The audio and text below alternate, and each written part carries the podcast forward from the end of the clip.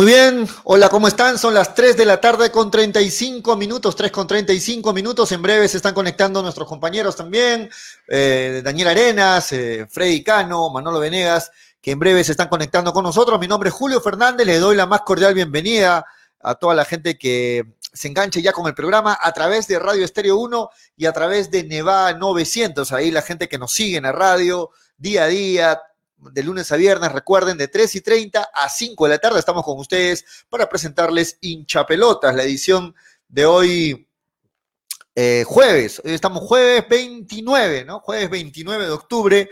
A ver si Pablo, que está en línea, me confirma si me escucha, si se me escucha bien o no. Este, un saludo para César Cancino, para, para toda la gente que, que, se engancha. César Cancino nos dice, ¿cuándo me desbloquean de hinchapelotas? No estás bloqueado, César, ¿ah? No estás bloqueado, estás totalmente desbloqueado, así que puedes participar del programa. No bloqueamos a nadie aquí en el programa.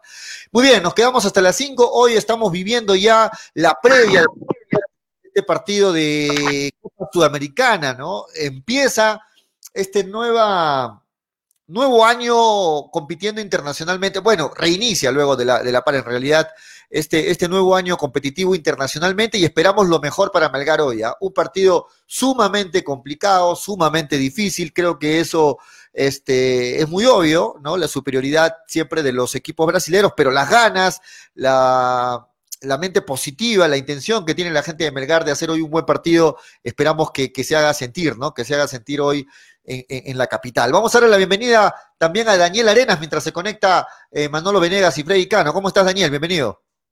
Hola, hola Julio, para todos los amigos de hinchapelotas. Sí, hoy es un partido complicado para Fútbol Club Melgar, por no decir algo más, y que esperemos que dentro de todo la actitud sea lo que no falte. Insisto y repito, el, un mal partido lo puede tener el colectivo e individualidades, pero en actitud no, no debe faltar. La actitud no debe faltar y es lo que yo espero de Fútbol Club Melgar, más allá de que se esperan evidentemente dos cambios, y van a ser dos, dos, dos juveniles, uno va a debutar, entonces, más allá de los nombres, la actitud de los chicos, de los grandes, la edad que tengan, tiene que ser al 100%. De acuerdo, hay formas de perder, hay formas de, ganar, hay formas de perder. ¿no? Lo, pero lo que no es negociable es la actitud, las ganas, el temperamento, porque estos partidos, Daniel, de, eh, internacionalmente, pues son de otro nivel y eso exige un máximo, una máxima concentración, exige mayor esfuerzo. Aquí no se puede salir especular, no se puede salir a media tinta, como se dice, se tiene que salir con todo, ¿no? Eh, eh, como dices, si se pierde, que se pierda sabiéndose de que se puso todo en la cancha.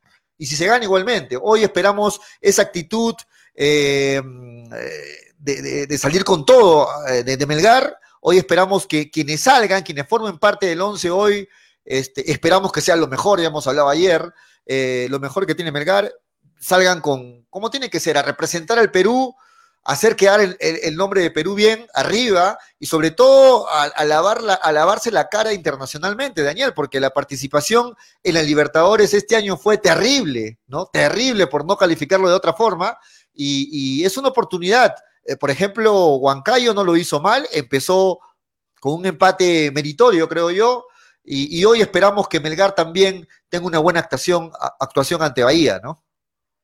Sí, eh, Melgar, eh, a pesar de haber avanzado en la llave anterior, en la historia nunca ha podido avanzar de esta llave. Esta llave ha sido el límite de Melgar. Entonces, cada, edición será una nueva oportunidad para tratar de romper eh, esa estadística, ¿no? Como, como tú bien lo has mencionado. Pero fuera de, lavarle la cara al fútbol peruano, yo creo que Melgari y Huancayo, sobre todo, eh, han demostrado que ya cada vez la, el dominio de los equipos de Lima es mínimo, ¿no? Y que los provincianos también pueden representar correctamente a nuestro querido Perú.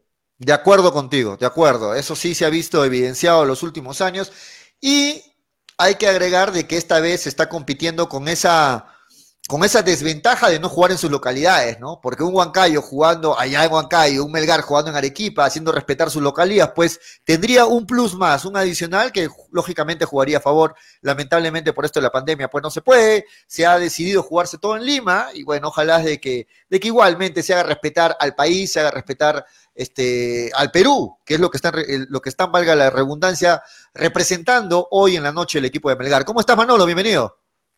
¿Qué tal, amigo Pelotas? Un saludo para Daniel, para Julio, para Freddy, para Daniel, que se van a estar conectando. Toño.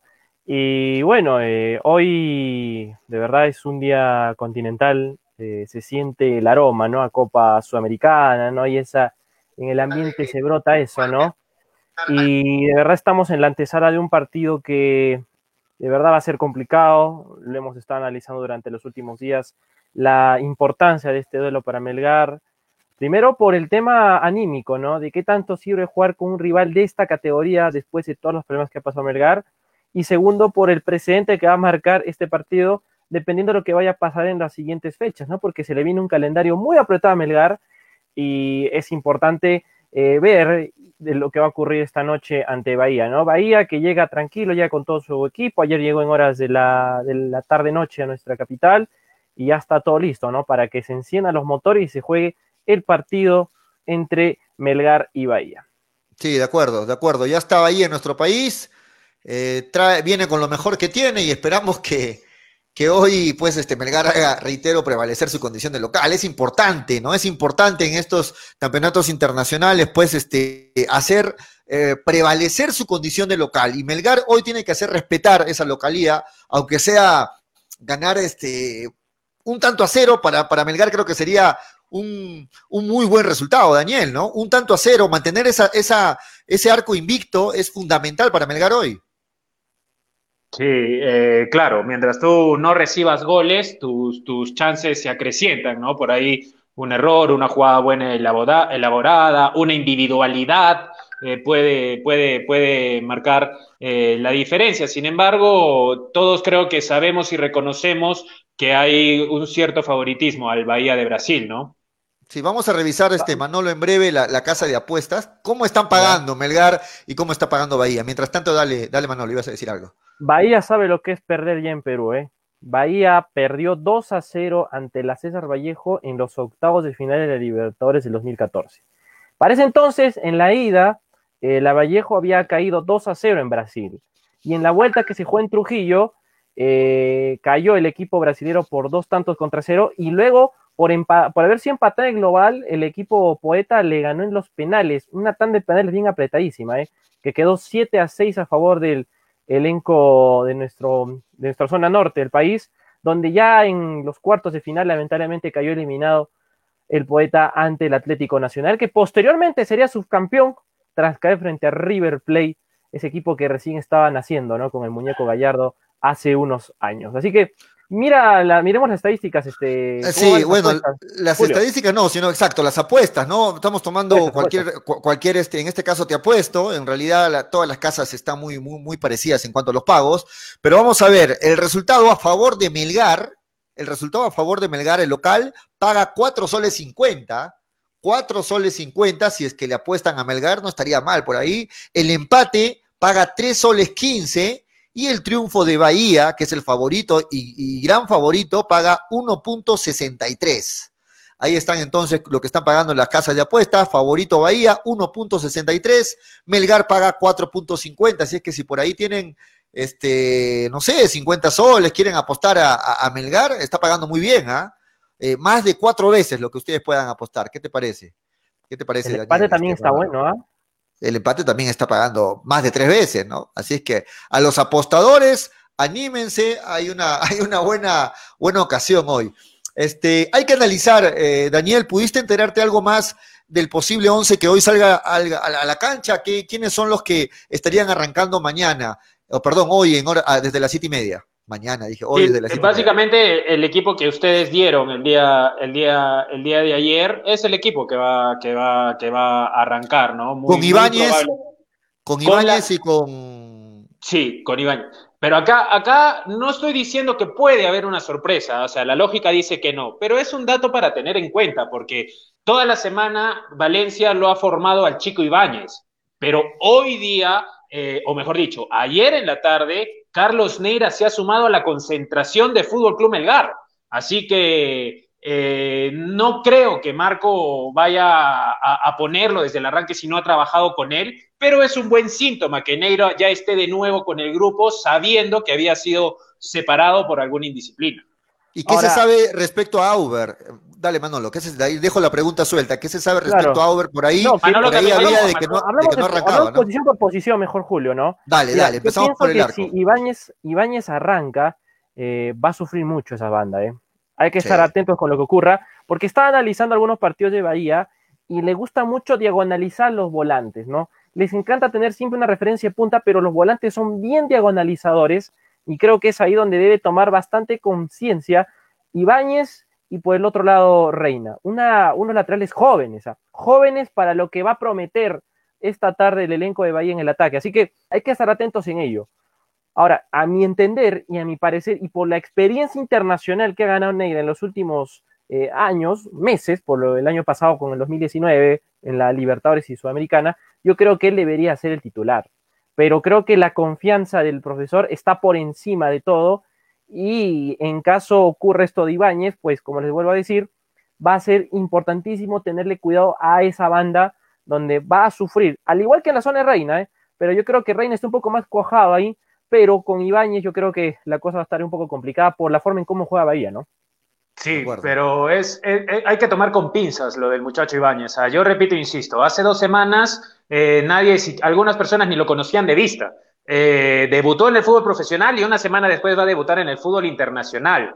Eh, hay, que, hay que tomarlo con pinzas porque siempre decimos, no, hay que darle oportunidad a los chicos y, es cierto, pero a la vez es un riesgo que en dos semanas va a jugar eh, dos competiciones con un una, la sudamericana, la internacional, con un grado de dificultad alto.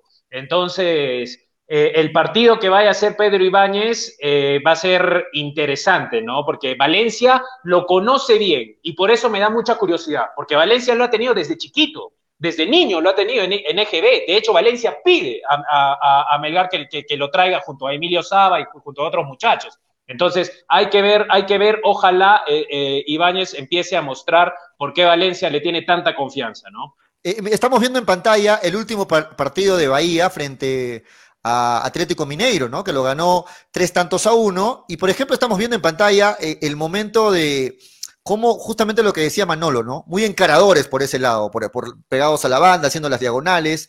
Vemos cómo ahí le hacen un penal al jugador. Son jugadores muy encaradores, ¿ah? Hay que tener cuidado. pero, Julio, el ataque que hacen ahí es el Atlético Mineiro, no es el Bahía, por cierto. Está ahí. Ah, correcto, correcto, correcto, correcto, correcto, Tiene razón, tiene razón. Tiene razón, tiene razón. en, todo, caso, dije una manolada. En todo caso, esa jugada graficó la debilidad de los centrales, porque el penal es una torpeza del central. Sí, lo, lo encaran y, comete un, penal tonto, ¿no? Lo encaran y comete un penal tonto ahí, el, central de, Bahía. Bueno, este, estamos viendo imágenes del último partido de Bahía frente a Atlético Mineiro, este, y bien lo decía Daniel, Valencia los conoce muchísimo a los jóvenes de Melgar, hablo sobre todo de Ibáñez, pero reitero la pregunta de ayer y vuelvo a reiterarla. No sé, yo ya di mi posición, cada uno ha dado su posición, no sé si este sea el momento adecuado, por más que lo conozca Ibáñez, por más que lo conozca Ibáñez, por más que sepa que es un buen, un buen tipo, un buen elemento, no creo que sea el momento adecuado de hacerlo arrancar a un juvenil como Ibáñez, dándole todo ese peso, ¿no? Todo, toda esa mochila ahí de, enfrentarse internacionalmente, ¿no? ¿Qué opinan ustedes? Sí, definitivamente. Eh, a ver, eh, claro, parece ser que no es el mejor momento, ¿no? Pero quién sabe, Melgar gana y, termina siendo el, mejor día de su vida, de, de Ibáñez por el resultado. Entonces, ah, pareciera, sí, como tú dices, pareciera ser no, no, no el mejor momento, eh, pero a ver, es que lo que pasa es que el tema de Neira no es nada futbolístico, es extradeportivo. Entonces, solo Marco Valencia, solo Marco Valencia sabe la gravedad del asunto para haberlo sacado algunos partidos y recién hoy esté concentrando, porque en otros ni en lista ha estado. Entonces, Julio, coincido contigo, coincido contigo, pero mencionando siempre que eh, lo de Neira, o sea, el motivo por que Ibáñez va a jugar es por una indisciplina de Neira. ¿no? Ahora, Manolo, eh, lo de nadie puede discutir la sorpresa ya, bueno, ya no es sorpresa, el, el nivel que está mostrando Reina, pero en el fútbol peruano. Ahora vamos a ver, y ojalá se termine, se vaya consolidando, y queremos verlo a Reina hoy ante una exigencia mayor, ¿no? Vamos a verlo a Reina hoy. El tema de Reina es que ya viene con rodaje, o sea, ya ha estado, ya cuajado Reina con estos partidos de alta competencia, pero lo que preocupa acá es el tema de Ibáñez, ¿no? Ibáñez recién en estos últimos partidos ha, ido ganando vuelo, ha estado ahí con el, con, con el ritmo futbolístico, pero esto es muy distinto, ¿no? A lo que te vas a encontrar esta noche ante un equipo brasilero, y un equipo brasilero siempre te va a exigir más de lo que tú piensas. Entonces, yo creo que para estos casos se debe apelar por la experiencia. Y a mí, a mi entender, pensaría de que si sé que voy a jugar con un rival que me va a prometer alta intensidad y voy a estar comprometido los 90 minutos, porque con, Brasil, con los equipos brasileños hay que jugar los 95 minutos del partido, Pregúntale eso a Caracas, que ayer Caracas. Sobre todo esos últimos minutos, ¿no? Que suelen hacer goles. Porque mira, te lo digo, te lo digo por qué. Porque ayer Caracas, eh, mientras escuchaba la transmisión de Daniel con, mi amigo Carlos, también el partido entre Caracas y Vasco Agama, Caracas le hizo un partidazo a, a Vasco ¿ah? En Río de Janeiro. Pero hasta el minuto 93, Vasco Agama aprovecha un rebote y gol para el equipo de Río de Janeiro.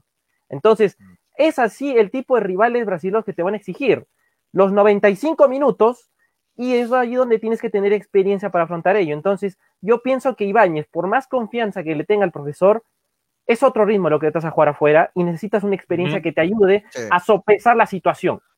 De acuerdo, de acuerdo. Ahora, si es, si es cierto, digo, porque no, no tengo yo la información, pero bueno, lo que dice Daniel de que hoy ya hay noticias al menos de, de, Neira, esperamos de que de repente hoy podría pasar, ¿no? De que hoy arranque Neira.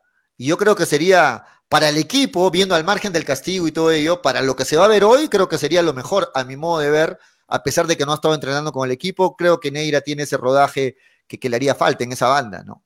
Eh, no, no vamos a decir de que Neira es la solución, pero sí creo que tiene más, más roce, más, más este, recorrido para poder eh, cubrir esa banda, ¿no? Ahora, lo cierto es que estamos siendo injustos, a los tres le estamos, estoy diciendo, lo repito, estamos siendo injustos con Ibáñez, ¿ah? porque nos estamos deteniendo y, el chico no tiene ni un partido en Copa Sudamericana, es, es, tiene dos partidos en el torneo local y, nada más. Claro, Entonces, claro. es evidente, es evidente que va, que, que, va a sufrir por esa banda, ¿no? Este, pero, justamente por ahí es la preocupación, Daniel, ¿no? La preocupación es justamente por lo que dices, por lo, porque no tiene experiencia, ¿no? Claro, pero es un poco injusto con el chico también, ¿no? Eh, antes, antes de jugar prácticamente ya estamos eh, dando por hecho que va, va, a tener muchos problemas y creo que es un poco injusto porque hay otros jugadores de experiencia que tienen que asumir hoy día la responsabilidad. Y yo me centraría más en ellos, porque hay, jugadores de experiencia que se les paga muy bien y que tienen, vienen teniendo un año regular. Entonces, a ellos, esos son los que tenemos que, que exigirles y pedirles que cumplan hoy eh, poniendo actitud como bien coincidíamos, Julio, en el inicio, ¿no? De acuerdo. Y si hablamos de gente de experiencia y que para muchos, estamos leyendo los comentarios, es una preocupación, es justamente Míguez, ¿no? Míguez que hoy tiene que jugarse un partidazo, ¿no? Míguez se sabe de que le mete mucho empeño, le mete, le mete mucho huevos, como se dice, pero es lento. Míguez es lento y eso no es un, algo que lo estamos descubriendo ahora. Entonces, Míguez hoy tiene que jugarse de ocho puntos para arriba porque si no, ese medio campo va a ser terrible para Melgar, ¿no? Ahí le va a hacer mucha falta el Chaca Arias ahí en, el medio campo a Melgar. Para mí hay, hay, tres jugadores, hay cuatro jugadores que tienen que jugar ocho puntos para arriba, cinco te diría. Otoniel, Joel Sánchez, Pablo Míguez, Hernán Pellerano, que tuvo un muy mal partido contra Cusco FC, y Carlos Cáceres. Para mí, estos cinco jugadores, que son los llamados a, la columna, también puede ser la columna, pero son, son los llamados grandes de Melgar, tienen que ponerle siquiera actitud. De acuerdo, son los, que, son los, son los que tienen jerarquía, Manolo, ¿no? Dale. El, tema es que con ¿no? Eh, es un jugador que a veces se pone en modo chispita y contra los brasileños no puedes hacer ese tema, ¿no? De, de buscarles el problema. Ya nos hemos dado cuenta muchas veces que si un brasileño le buscas el problema en el campo de juego, el brasileño va a salir ganando porque es más, eh, eh, es más vivo, es más teatrero, y en la posición de mí es una posición donde tienes que ser un perro, hay que manejar con, con paños, este, con, paños fríos la, la, participación de Uruguay. Así que esperemos que Miguel tenga una actuación interesante, sobre todo en la posición que ocupa, pero también asumiendo el riesgo de que podría caer en uno que otro, un mini direte con algún jugador brasileño durante los 90 minutos. Así que hay que verlo cómo va y cómo progresa, ¿no? Mientras Edson Auer es un jugador que, a ver, tiene bastante técnica, tiene bastante eh, salida rápida con, toques, pero creo que a mi entender eh, tiene que estar enfocado él más para otorgar el equilibrio, ¿no? Porque si con Auer vas a jugar al equilibrio, comiencen a jugar únicamente a la marca porque no puedes regalarle espacio a un equipo como Bahía que tiene jugadores sumamente atléticos y te pueden ganar por las bandas. De acuerdo. De acuerdo. Eh, eso a mí me preocupa, muchachos, la, parte defensiva de Melgar, y no hablo solamente de los centrales, sino también lo meto ahí en la parte defensiva a Míguez, que de hecho va a estar jugando también muy pegado a la, línea defensiva. Y me preocupa porque si hablamos de Pellerano, hablamos de Míguez, sobre todo de ellos dos, y por ahí lo meto también a, a Dinemostier, son jugadores lentos, ¿no? Que anticipan muy bien, pero que si los encaras son jugadores lentos. Entonces, tienen que estar muy concentrados, porque hemos visto los goles ante Atlético Mineiro de Bahía, atacan mucho al espacio, ¿no? Juegan mucho a, a los cambios de sorpresa, atacar mucho al espacio. Entonces, Pellerano hoy tiene que jugarse un buen partido Pellerano, estar muy atento, ordenar esa zona defensiva, viendo que van a haber jóvenes, Pellerano va a ser ahí el que va a ordenar a la línea defensiva, viéndolo a Ibáñez por un lado, viéndolo a, Reina y a Dinemostier, una saga, una saga juvenil, podríamos decir, y ahí está Pellerano que va a ser el, responsable, ¿no? Dale, hoy, dale, hoy, 29 de octubre, tiene que verse toda la experiencia de Neomostier que ha tenido antes de llegar a Melgar. Y hay que decirlo así, pero Manolo, ¿qué experiencia? Hoy, esa experiencia la tiene que demostrar. ¿Qué experiencia le estás pidiendo de Nemaustier, Manolo? Ah, perdón, Una cosa es Pellerano, Pellerano, Pellerano, Ah, ya, ah, ya, Pellerano, hoy Pellerano, sí, Pellerano, me confundí. Iba, iba a apagar la cámara, Manolo. Ibas a apagar la cámara, sí, sí. Hoy Pellerano, 20 de octubre, hoy Hernán Pellerano debe demostrar todo lo que ha venido haciendo antes de llegar a Melgar. Hoy, 29 de octubre, Hernán Pellerano ha venido con el mejor casquete de todos central que está en Europa, central que juega en diversos equipos de Sudamérica, hoy debe demostrarlo. Primero porque va a estar rodeado centrales jóvenes y segundo porque va a jugar con un rival de ajuste, un rival que te va a exigir los 90 minutos. Entonces, hoy es el día para ver a Hernán Peñerano en su máximo esplendor. Hay, a él hay que exigirle más que a los demás y me atrevo que exigirle más que al mismo Tony Arce, porque Tony Arce no viene, no viene con un buen casquete por lo que ha estado jugando en, en Guatemala en ese sentido. Me refiero a Hernán Pellerano por lo que ha demostrado en su currículum, eh, en equipos europeos, en equipos Hoy él es el responsable, hoy, hoy Pellerano es el, responsable. es el responsable. Y si lo tenemos que quemar a Pellerano, lo tenemos que quemar, porque él sería el indicado para llevar esta situación adelante, ya que no existen líderes en Belgar que estén durante esta situación para sacar adelante. Yo estoy de acuerdo contigo en que el que tiene que mostrar algo más es Pellerano pero no todo va a ser su responsabilidad, porque como ustedes han dicho, la saga es joven. Pellerano no va a ir hasta la izquierda a cubrir, a cubrir, a cubrir un balón, no va a ir hasta, el córner. No, no, obviamente, pero tienes que ordenar. Por eso te digo, por eso te digo. En, experiencia, en lo que tú dices, sí, pero todo no va a ser culpa de, Hernán Pellerano. En, en, poner su experiencia, ordenar, sí.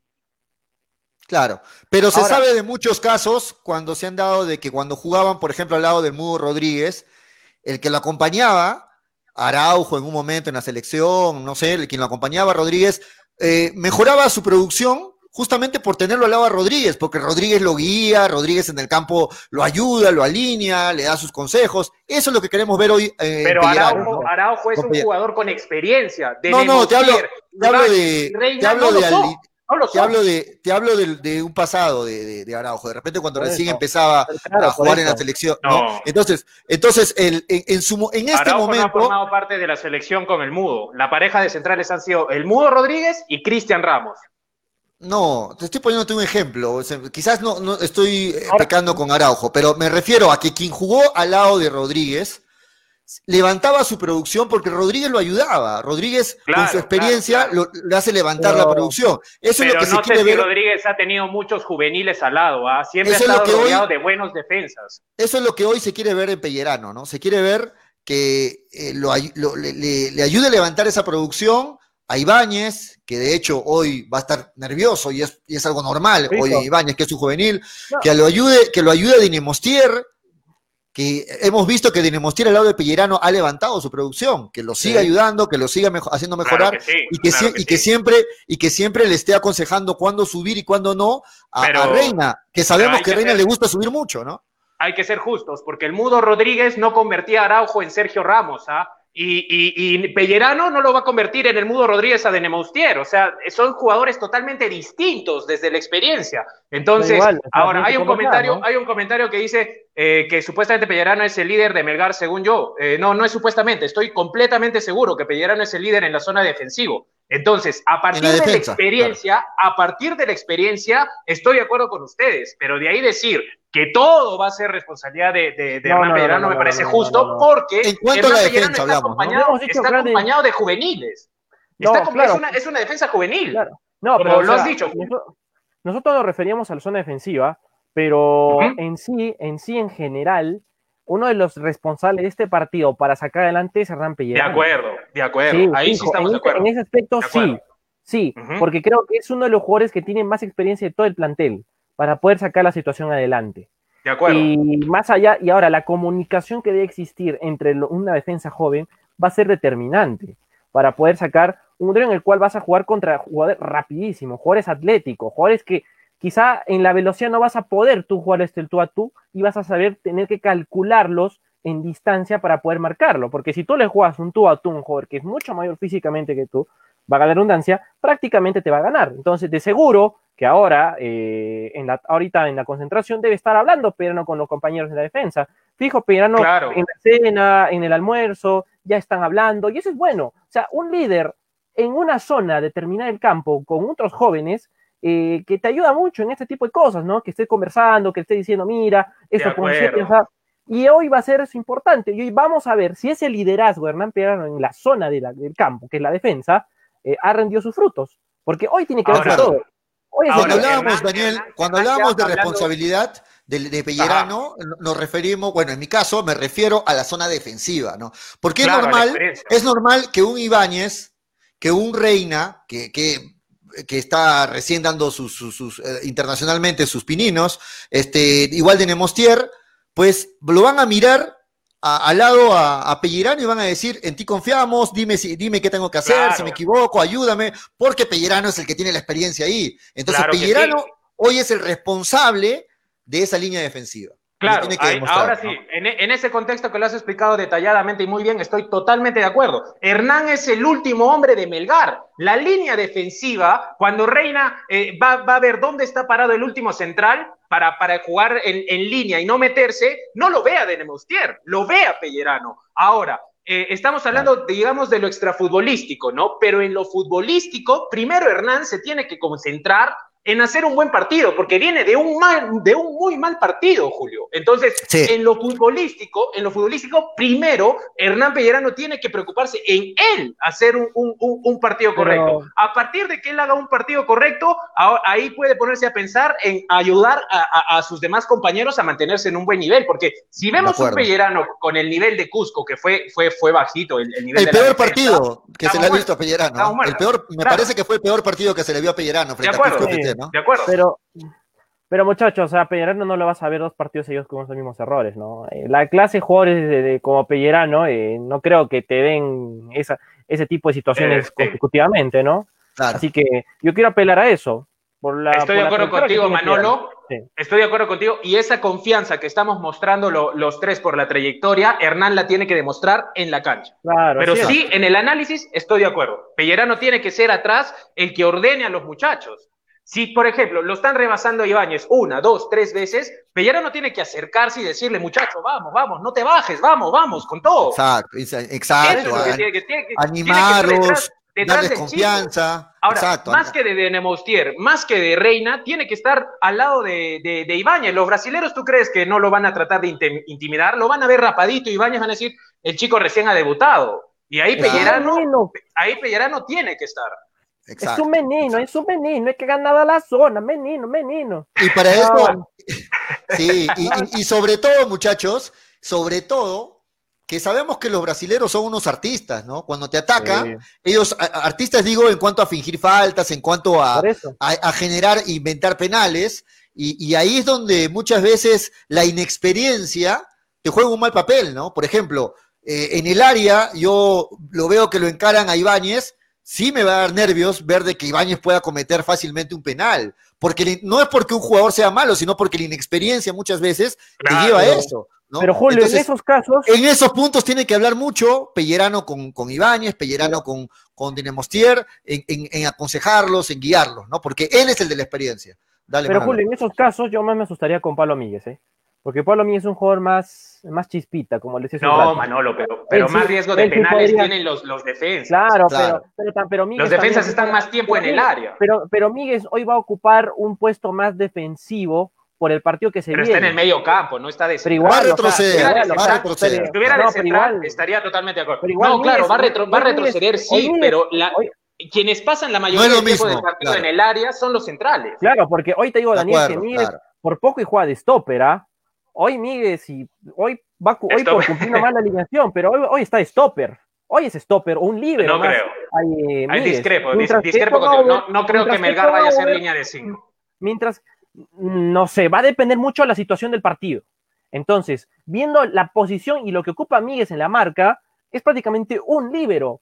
Es prácticamente un líbero, a comparación de lo que sería Edson Aubert, que va a darle el equilibrio necesario a Melgar para atacar. Manolo, ¿cómo, ¿cómo, ¿cómo, Míguez va a ser un líbero, Manolo? Si fuera un líbero, ¿quién marca en el medio? los brasileños tendrían el medio eso, Un poco más, pero un, poco más y va a ser esa posición porque tiene que estar ahí en la marca. Míguez es un jugador que está más interesado en la marca que en distribuir balones. Siempre Míguez. Manolito, Manolito, no, la, tarea,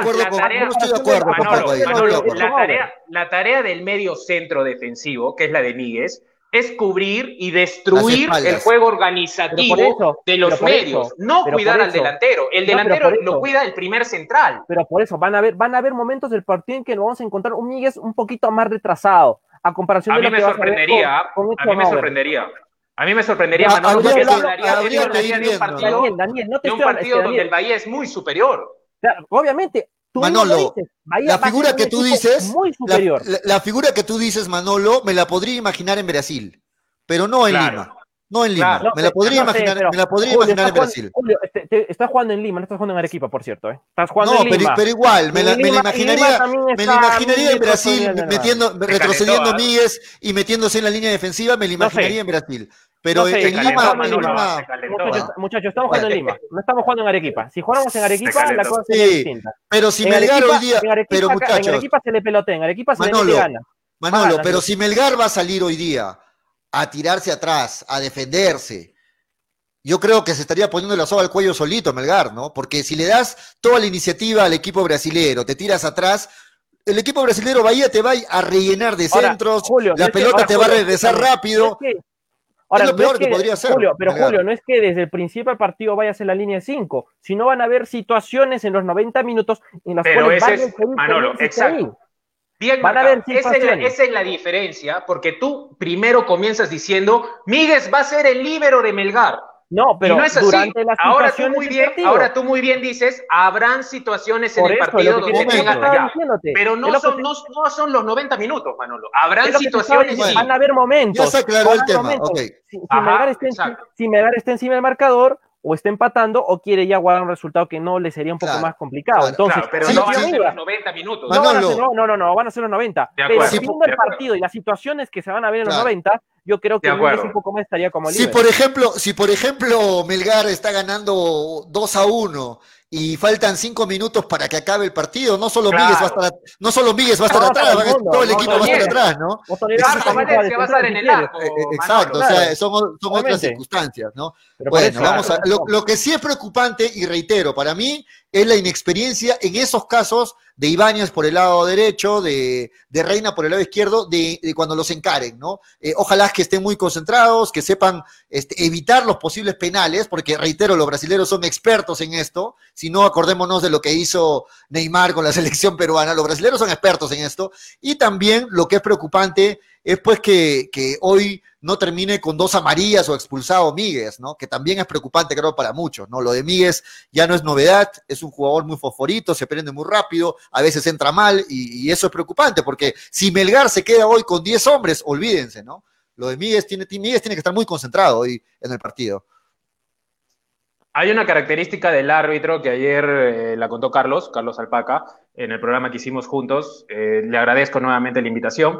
Eh, mira, el arquero, el, perdón, el árbitro Betancourt en Colombia tiene alguna fama de ser tarjetero. Y ahí, y ahí viene lo que tú dices, ¿no? Miguel tiene que estar eh, tranquilo, hacer faltas tácticas eh, que sean ligeras, no tienen que ser violentas para hacer una falta. Yo siempre digo, hay muchos, hay muchos partidos que se juegan inteligentemente. Melgar tiene que ser inteligente a la hora de marcar. ¿Por qué? Este partido uno, uno espera de que la zona defensiva tenga más participación que la zona ofensiva. Por lo cual, Melgar tiene que estar muy atento en, esa, en, esa, en esas posiciones. Carlos Cáceres va a tocar el balón, digamos, 10 veces, el arquero de Bahía eh, de repente es un poco menos, ¿no? Entonces, por eso digo que el sistema defensivo va a ser el que va a estar exigido en esta, en esta, en esta noche. Sí, sí. Sobre el, resultado final hoy del partido va a recaer en un 80% en cómo esté esa línea defensiva y cómo esté el nivel de Cáceres. Ojo, el nivel de Cáceres cómo esté ese nivel de Cáceres. Yo sé que la experiencia de Cáceres es indiscutible, él tiene que ser el titular hoy, pero ojalá que Cáceres demuestre eh, esas tapadas que lo llevaron a la selección, ¿no? Porque en los últimos partidos lo de Cáceres ha sido flojito, ¿ah? Y creo que eso nadie lo va a negar, ¿no? Ojalá que hoy, además de experiencia, demuestre un buen nivel, porque llegadas van a ver, patadas al arco van a ver, entonces necesitamos a un Cáceres también que, esté en un buen nivel. muchachos, Cáceres sabe que este partido es importante porque la selección está encima de él. Eh, de seguro Solano va a estar presente en el Estadio Nacional. Capaz, no sé, puede estar hasta Gareca porque va a jugar tu segundo arquero un partido de índole continental. No está jugando un Melgar Yacuabamba, un Melgar Boy, no está jugando un Melgar Bahía por Copa Sudamericana 16 avos de final. Entonces, yo creo que va a ser un partido importante lo que va a hacer Cáceres. Y yo creo que lo va a hacer bien, lo va a hacer bien por la forma en cómo se está aportando en los últimos duelos de Melgar a nivel continental. Ah, eh, se me viene mucho a la mente el partido que hizo en, en, Santiago, lo que hizo, por ejemplo, en Bolivia, entonces yo creo que va a estar a la altura de la situación escasea y eso no hay que negarlo. Salvo el año pasado en Quito, en Ecuador, contra la Universidad Católica, Salvo, salvo ese partido, internacionalmente Cáceres ha estado correcto en, los partidos de, Fútbol Club Internacionalmente, ¿ah? porque en el torneo local sí ha tenido irregularidades. Puntos altos y puntos bajos también, como el partido de Alianza. Lo de, Quito, lo de Quito como que es otra historia, ¿no? O sea, es otra historia, porque lo de Quito es más que un accidente futbolístico, creo yo. Bueno, volviendo, volviendo Pero tiene responsabilidad, ¿no? O sea, jugó. Sí, sí, pues Volviendo al partido de hoy, este, hace un rato lo, lo comenté y lo vuelvo a decir, para mí sería un error, y justo lo dicen en los comentarios, ¿no? Para mí sería un error de que hoy Melgar salga a defenderse. Hoy Melgar no le va a salir a jugar de tú a tú a Bahía, pero no puede tirarse atrás Melgar. Si Melgar comete ese error de tirarse atrás, como lo hizo, por ejemplo, en los comentarios dice Binacional, que se metió con todito atrás, al final te meten un gol y se abre el arco y te meten tres o cuatro, ¿no? O sea, Melgar tiene que salir a jugar inteligentemente, Melgar tiene que plantear bien, ganar ese medio campo, y por ahí, en alguna, en alguna llegada que va a tener muy pocas, de repente, anotar de repente el gol, ¿por qué no del triunfo? Pero tiene que cuidar ese arco y sobre todo no tiene que tirarse atrás, porque si no, los pelotazos al área, los centros le van a llover a Melgar. Hoy tiene que ser muy inteligente. Y hoy quiero verlo a Valencia. Hoy tiene que ser muy inteligente el planteamiento de Valencia. Sí, pero igual es un técnico debutante también. Eh, el, partido de. Perdón, Manolo, dale. Julio, me perdí por, corregir a Julio. Estabas hablando, creo, de, lo, de, de lo de Pautazo, el 6 a 0, ¿algo ibas a decir o, no? No, no, no, no, ya, ya habíamos cerrado ese, ah, tema. Dale, Manolo, dale, Manolo, dale. No, decíamos este, de lo de tirarse atrás, de tirarse atrás de ah, que no debe salir de tirar. Hay, hay una diferencia hay una diferencia. Hay equipos que por voluntad propia y por plan de partido le ceden el balón al rival. Pero es que esos equipos, en, en, en algunos casos, están armados para ese juego, con volantes muy rápidos, eh, defensas muy seguras, eh, líneas muy juntas para reducir los, los, espacios, pero Melgar no creo que esté armado para ese juego. Melgar está armado para otro tipo de juego, por lo cual como tú bien dices, tirarse atrás por decisión propia, o sea, darle el balón a Bahía por decisión propia, Melgar se, se dispararía a los pies. No tiene gente para hacer eso, no tiene. Por eso, lo vuelvo a repetir, ¿no? Y otra cosa es que el rival te meta, y eh, ahí eso sí puede pasar, eso le pasa a la mayoría de equipos peruanos, ¿no? Otra cosa es que el rival te meta, pero por decisión propia, Melgar no puede, no puede tirarse atrás. No está hecho para eso. Va a depender mucho las situaciones del partido que va a pasar durante estos 90 minutos. No es que Melgar va a querer tirarse atrás, sino va a depender mucho de cómo anden las cosas. O bien gane, o bien empate, o bien no quiera recibir más goles. Así que va a depender mucho la idea en la cual vaya tomando un curso el partido, porque los partidos contra rivales difíciles son partidos largos. Los 90 minutos se te hacen eternos. Claro. Sobre todo cuando estás ganando, los partidos no lo ves como 90, lo ves como 120, 180 y las piernas pesan. Y mientras que cuando juegas con ese mismo rival y estás perdiendo, el partido se te hace corto. Pero Melgar hoy va a tener un partido largo va a tener un duelo largo, porque si quiere aspirar a la inteligencia, quiere aspirar a sacar un buen partido, va a tener una, va a tener ciertos pasajes en los cuales va a tener que ir acomodándose. Y una de las mejores cosas que puede ser Melgar es no cerrarse atrás. Pero si la situación la merita, vamos a ver un Miguel jugando de libero, porque Miguel es un Ahora, muchachos. más estirado a la marca. Muchachos, si analizamos, si analizamos un, toque, Daniel, si analizamos los partidos de, de Melgar, los últimos que ha tenido aquí en el, en el, fútbol peruano, ha tenido arranques eh, con mucha vehemencia, podríamos decirlo, no, no, es la palabra, con mucho ímpetu, y justamente en los primeros cinco minutos o diez minutos metía el gol, el primer gol Melgar, ¿no? En los últimos partidos ha metido a los dos minutos, a los cuatro minutos ha metido gol. De repente hoy, digo yo, me, puedo estar imaginando que, que, Valencia tiene de repente pensado algo de eso, ¿no? Arrancar con todo los primeros diez minutos y de ahí, Dios quiera, meter un gol y tirarse luego atrás para jugar al contragolpe, ¿no? De repente, digo yo, si, si es que se viene... Yo, ¿Ustedes creen que los últimos partidos que Melgar ha metido gol a los dos minutos, a los cuatro minutos, ha sido coincidencia o venía desde la banca a atacar esos diez minutos primeros con todo? Porque se dieron los últimos partidos de que Melgar metía comenzando, ¿ah? los últimos tres partidos comenzando, recién los partidos metía a Melgar sus goles. ¿Qué opinan de hecho, Otoniel, Arce ha marcado el gol más rápido del campeonato con 18 segundos, ¿no? Es natural que ante, estos rivales con los que ha jugado Melgar, Melgar haya estado obligado a hacerlo en los, en los, en los primeros minutos, ¿no? Es natural. Pero acá es un partido más, más complicado, o sea, el rival es de otra jerarquía. Pero puede sorprender, puede querer sorprender. No, no sé, Julio. Pero solo para, corregirme, Juan Guillén me, apunta bien. Eh, Marco Valencia es su segundo partido porque debutó ante la U Católica de Quito por Copa Sudamericana. Pero es su segundo partido. Marco Valencia, justo lo, he revisado porque me pensé que había sido Calcina también, pero también me aparece Marco Valencia. Ah, ya, porque yo recuerdo haber mucho a Calcina ahí eh, con el tema sí, pero finalmente Marco Valencia. Pues. Claro. Ahora, Julio, mira, ese tema de los primeros 10 minutos, yo te lo acepto si juegas en la altura. Porque en los primeros 10 minutos, para un equipo que viene de llano, la altura se siente. Porque es el primer aire que estás dando, el primer cambio a la hora de dar potencia. Pero creo que ahora, con un equipo que ya sabe lo que es jugar en el llano, pues creo que la sorpresa no le caería tan bien, ¿no? Así que eh, yo pienso de que ahí Melgar debe comenzar un poquito más sereno. O sea, es que, a ver, muchachos, es una historia muy distinta a lo que vamos a ver ahora. O sea, qué tan rico hubiera sido arrancar en Arequipa, de verdad. O sea, Bahía es un equipo que era ganable acá. Yo pienso que acá en Arequipa, si lo hubiese peloteado, si lo hubiese metido en su campo, porque vaya, se hubiese quedado ¿Peloteado? Sí, yo pienso, yo me, yo me atrevo a decir es eso. Es un adjetivo muy fuerte que está sucediendo. En Arequipa, pelotear es cuando te paseas con el rival.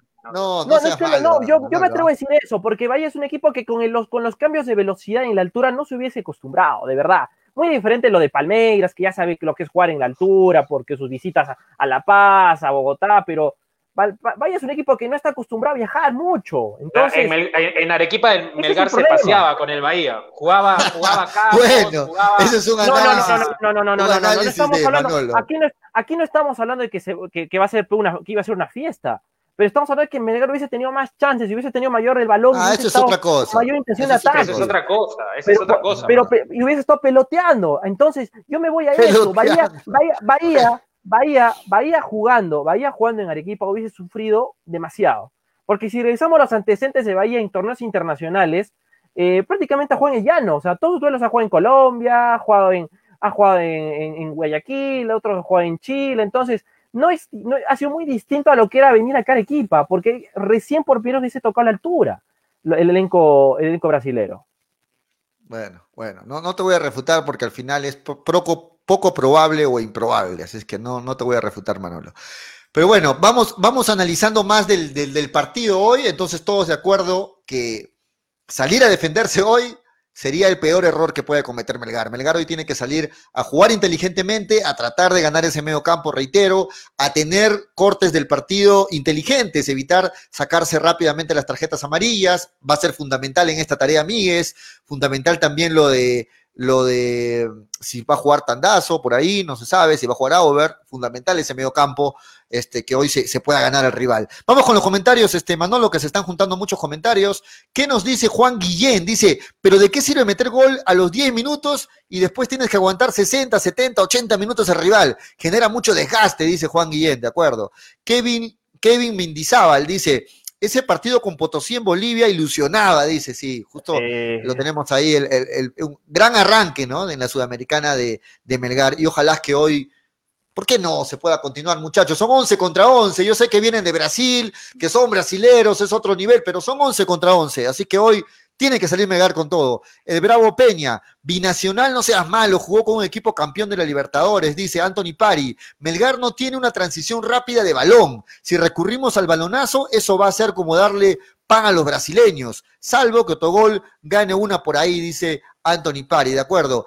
¿A qué hora va el partido? Dice Ricky Stark, siete y media hora peruana, este, y si estás en Brasil, nueve y media, Ricky. Kevin Mendizábal, buen dato, dice Juan Guillén, Valencia dirigió la Sudamericana el año pasado en la vuelta contra la U Católica, que acabó 0 a 0, no es debutante, dice, justamente lo leyó ese comentario Daniel. Kevin, Kevin Mendizábal dice, a veces los equipos no se quieren meter atrás, pero el equipo rival te mete ahí atrás, claro, eh, lógico. Este, vamos con más comentarios. Dice Daniel Arenas, ¿cuándo Miguel se ha hecho falta? Faltas inteligentes. ¿Cuándo Miguel se ha controlado? De acuerdo, ¿no? Es como pedirle a Zambrano también que sea, que se controle y haga faltas inteligentes, ¿no? Son jugadores que ya conocemos cuáles son sus debilidades, cuáles son sus puntos flacos. ¿no? Luis Corrales Prado, Melgar no tiene que cometer ese mismo error de binacional. Arce metía todo el equipo atrás, igual salía goleado. Melgar tiene que salir a atacar con todo. Así perdamos, pero atacando, dice Luis Corrales Prado. ¿Qué te parece los comentarios, este, Manolo? Sí, me parecen interesantes. Eh, y de verdad veo el video, por ejemplo, de, de, Potosí, como bien decía Kevin, fue un partido que ilusionaba, ¿no? Fue un duelo en el cual Melgar hizo un partido correcto, inteligente. Ah, cuidado con la publicidad, Julio. No, no nos auspicia, bueno, Natalia, por favor. estamos haciendo publicidad sin querer. Estábamos, conversando con, con Daniel en interno que me dice que ha tenido problemas, ojalá se pueda volver a conectar. Dale, dale Manolo. No, y te decía, ¿no? Ese partido, por ejemplo, en Potosí se jugó con bastante inteligencia, ¿no? Eh, fue un partido que Melgar eh, sabía de lo que era en la altura, sabía lo que era Potosí, porque era un equipo ya que hizo sufrir a sus rivales ahí jugando en la, altura boliviana, salvo Zulia, pero de verdad eh, era un partido que ilusionaba bastante, ¿no? Y ahora Melgar se reencuentra después de nueve meses en ese torneo continental en otra situación, ¿no? Una en la que no se esperaba que iba a jugar Melgar en la capital, pero las cosas son así, ¿no? Eh, tal vez esperamos... Ya, olvídate, de eso, Manolo. Estás, todavía, estás todavía sufriendo, llorando porque no se juega en Arequipa, ya, olvídate de eso, ¿no? Es que de verdad, o sea... Hubiera sido mejor, de acuerdo, pero ya... Suena un mito, suena un mito, suena un mito la altura, pero hay veces que sí te ayuda en una buena forma. No, yo estoy de acuerdo, de que le iba a ayudar... y con un equipo de Bahía que casi nunca juega en la, en la sierra, a menos que ah, algunos antecedentes, pues creo que él tenía posibilidades, ¿no? Pero la realidad es otra. Manolo, la realidad es que juegan en Lima, así que eso es lo, eso es lo que tenemos que. Claro, yo digo, es otra realidad, es otra realidad, ¿no? me pone, me pone César Cancino, ay Julito, hoy estás más optimista que nunca, dice, siempre con los equipos peruanos cuando compiten internacionalmente. Y ustedes pueden ver mis comentarios, las apuestas incluso en vivo, voy por los equipos peruanos, ¿no? Porque, porque tiene que ser así. Hoy juegan, reitero, 11 contra 11 depende mucho de la actitud de Melgar. Yo quiero ver hoy a un Melgar con mucha actitud en el campo, quiero ver a un Melgar aguerrido, un Melgar que vaya a pelearlas todas, no un Melgar que esté caminando en la cancha, un Melgar que desde que el arranque ya sale resignado y se siente inferior, un Melgar que, que desde el arranque se siente menos y dice, no, vamos a defenderlo, no. Hoy van a jugar 11 contra 11. Melgar tiene que salir con todo. Y si le toca perder, que pierda bien, que pierda jugando, que pierda aguerrido, que pierda dándolo todo. Ahí nadie le va a reclamar nada, muchachos. Pero si vemos a un, a un jugador, no voy a decir nombres, a un jugador caminando en la cancha, sin ganas, que las peleas divididas no ganan una, pues a cualquiera, no es la forma de perder, ¿no? No es la forma de perder, Manolo. Hoy, al margen del resultado, quiero ver a un Melgar aguerrido, un Melgar que le ponga huevos en la cancha. Eso es lo que quiero ver hoy, Melgar. Ahora te lanzo el dato, por ejemplo, Bahía en sus visitas al Perú no ha podido ganar, ¿eh? porque la primera vez que lo hizo fue en el Estadio Nacional en el año 1989. Ah, hace empate, mucho. empate uno a uno ante Universitario de Deportes por los octavos de final de la Copa Libertadores.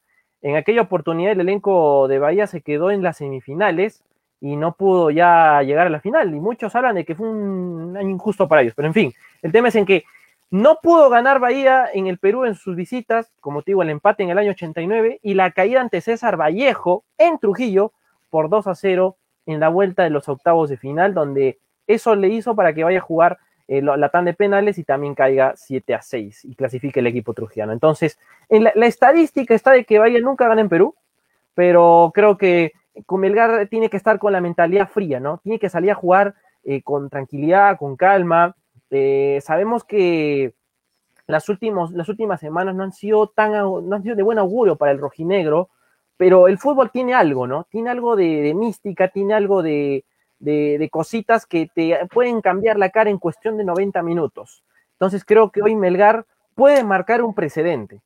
Puede marcar un precedente en base a lo que se condicione hoy. Y de eso tienen que estar seguros los chicos que van a estar jugando ante el equipo brasileño. Le doy mucha razón al comentario de Diego Fabricio Ribaños. Dice, Melgar hoy tiene que estar muy efectivo en el ataque, no desaprovechar las oportunidades que se vayan a generar. De acuerdo. Ante rivales de mayor fuste como Bahía, las llegadas son muy pocas, son contadas. No hablamos de en el primer tiempo dos llegadas por ahí de peligro, en el segundo tiempo dos o tres llegadas. Una de esas llegadas, si que se quiere ganar el partido, tiene que ser gol. ¿no? No se pueden desaprovechar este, las oportunidades en partidos tan complicados como estos, son contadas las oportunidades, y para eso tenemos que tener a un Otoniel recontra efectivo, y a esos puntas que no se saben, por ahí dicen Amoroso y Vidales, otros dicen Amoroso con, con Sánchez por el lado izquierdo, bueno, a quienes les toca arrancar, tienen que estar concentrados, efectivos, muchachos. Hay mucha esperanza, Manolo, en Otoniel hoy, ¿no? Hay mucha esperanza en Otoniel de que por ahí tenga uno y la meta, ¿no? Es lo que se quiere. Sí, y más comentarios, ¿no? Por ejemplo, que dice Luis MSB, ¿no? Dice, Melgar tiene que cambiar de mentalidad y olvidarse de la altura. Tiene que jugarle igual a cualquier equipo sin miedo al éxito. Es cierto. sin miedo al éxito. no, es que es cierto, o sea, eh, de seguro ya le, han hablado, le habrán hablado los chicos, ¿no? Eh, de, qué tanto pierde Melgar jugando en la, en la capital, pero eh, hay que salir a jugar los 90 minutos, ¿no? creo que, como te decía hace un rato, ¿no? Eh, hoy puede marcar un precedente para lo que resta del año. Así, así de simple, puede marcar un precedente por la forma en cómo se han estado llevando las cosas en Melgar en el tema deportivo y extradeportivo. Así que eso va a ser determinante para, para hoy en el Estadio Nacional. De acuerdo, y, hay, que, y hay que, te doy cierto, eh, cierta razón en lo que dices, Manolo, porque a ver, ¿cómo jugaba Melgar en Arequipa? Melgar en Arequipa, los primeros 45 minutos te, aguantaba al rival, lo desgastaba, y en los segundos 45 minutos, aprovechando la altura, salía con todo, el rival a los 20 minutos del segundo tiempo se quedaba sin aire, los últimos 25 minutos Melgar era un vendaval, ¿no? Te, llenaba, te rellenaba de pelotazos, centros, y por ahí terminaba ganando el partido. Era la forma de, jugar de Melgar, le daba resultados aprovechando la altura. Esa forma ya no la puede aplicar, eh, ya no la puede aplicar en Lima en Lima tiene que jugar los 90 minutos a la misma intensidad, ¿no? Y, eso ha sido lo complicado de repente para Melgar este año, por eso no los buenos resultados. Entonces, Melgar tiene que aprender a jugar, no solamente pensar en que la altura es su aliada y solo juego con la altura. Pero, por ejemplo, Julio. Melgar tiene que aprender a jugar en el llano también, ¿no? Pero, Julio, con los equipos que más ha sufrido jugando en Arequipa, Melgar, ha sido con los brasileros. O sea, mira, te comento lo que con Atlético. Porque el nivel brasileño es alto, ¿no? Con Atlético Mineiro, Melgar reaccionó muy bien en los primeros 45 minutos donde llegó el gol por parte de Omar Fernández. Y después ahí el equipo se desinfló por la forma en cómo te quitó la pelota Atlético Mineiro, ¿no? Y Atlético Mineiro comenzó a funcionar colectivamente y se pudo llevar el partido con un golazo de Caroca, si no me recuerdo.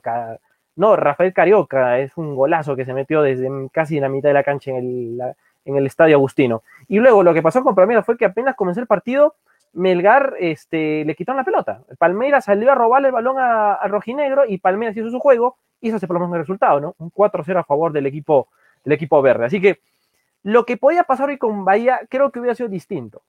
Te voy a repetir por la experiencia que no sí, de acuerdo, de acuerdo, Eso, eso hubiera sido totalmente distinto. Y creo que ahí se hubiese aprovechado la oportunidad Melgar.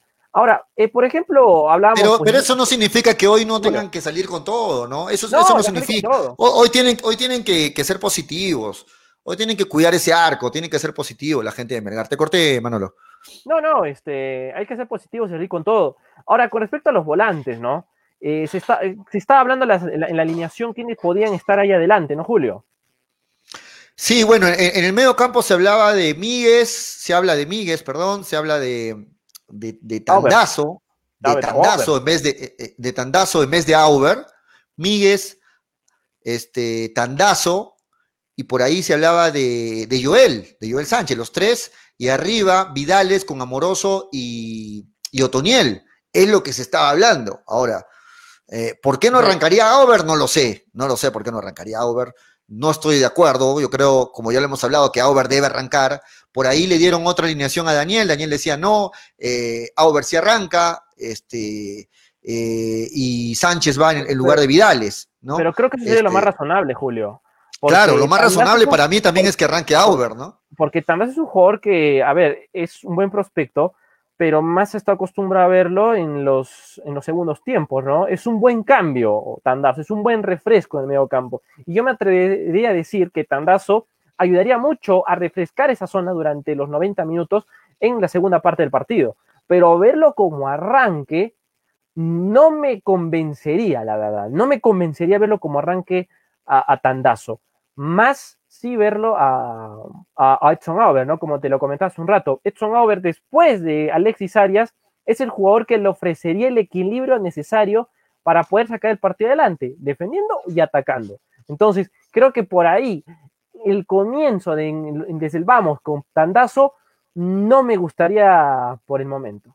A ver, yo quiero dar mi once, al margen de, al margen de todas las opiniones, yo quiero dar, para mí, cuál sería el once ideal. ¿Te parece, Manolo? De ahí vamos a hacer lo mismo contigo. para, Mí en el, para mí en el arco debe arrancar Cáceres, ¿de acuerdo? Aunque Campos muy de cerca, incluso por ahí dudando, le doy el arco a Campos, ah, perdón, a Cáceres. Ok. En la defensa, por el lado derecho, indiscutible para mí Neira. En los centros, viene bien esos centrales, Pellerano con Dinemostier, el lado izquierdo, se lo ha ganado el puesto, Reina, esa es la línea defensiva. En el medio campo, para mí, para mí, ¿quiénes deberían arrancar? Para mí debería arrancar, el Chac Arias está descartado por lesión, para mí debería arrancar eh, Cabrera, ¿ok? Cabrera, no Cabrera. Sí, para mí debería arrancar Cabrera, mm. debería arrancar, debería arrancar Sánchez, bueno, al margen del orden, estoy dando, los nombres, ¿ah? Cabrera, Sánchez y Auber, esos tres, para mí. Mm. ¿Ya? Y más adelante debería estar por el lado derecho eh, Amoroso, por el lado izquierdo Arakaki y adelante Otoniel. Para mí, para mí ese sería mi once. Yo no soy el técnico, yo lo sé, yo no, yo no tengo. para mí, por lo visto, en lo que va del año, por las actuaciones, para mí ese debería ser el once. Lógicamente que el primer cambio ahí Míguez, viendo cómo va con, Cabrera, Míguez, y, también los cambios de, de, de, Arakaki de repente por Vidales, viendo ahí movimientos, ¿no? Pero el once que debería arrancar, para mí sería ese. Para ti, vamos Manolo, te escucho. Mira, yo te lanzo hasta con la formación, ¿eh? porque ayer estaba en el FIFA haciendo un poco de, juego ahí con la alineación de Melgar. Y mira, te la mando, ¿ah? casi en el arco, una, línea de cuatro adelante y una línea de cuatro en el medio. Y arriba, como, como 10, estaría Sánchez, que en momentos de ataque se convertiría en el segundo delantero junto a Tony Larce. Pero bueno, te la lanzo, ¿eh? Listo. Laterales, Reina y Neira. Eh, fijo. Para mí me gustaría verlo a Reina por el lado izquierdo y a Neira por el lado derecho. Claro, Neira por experiencia.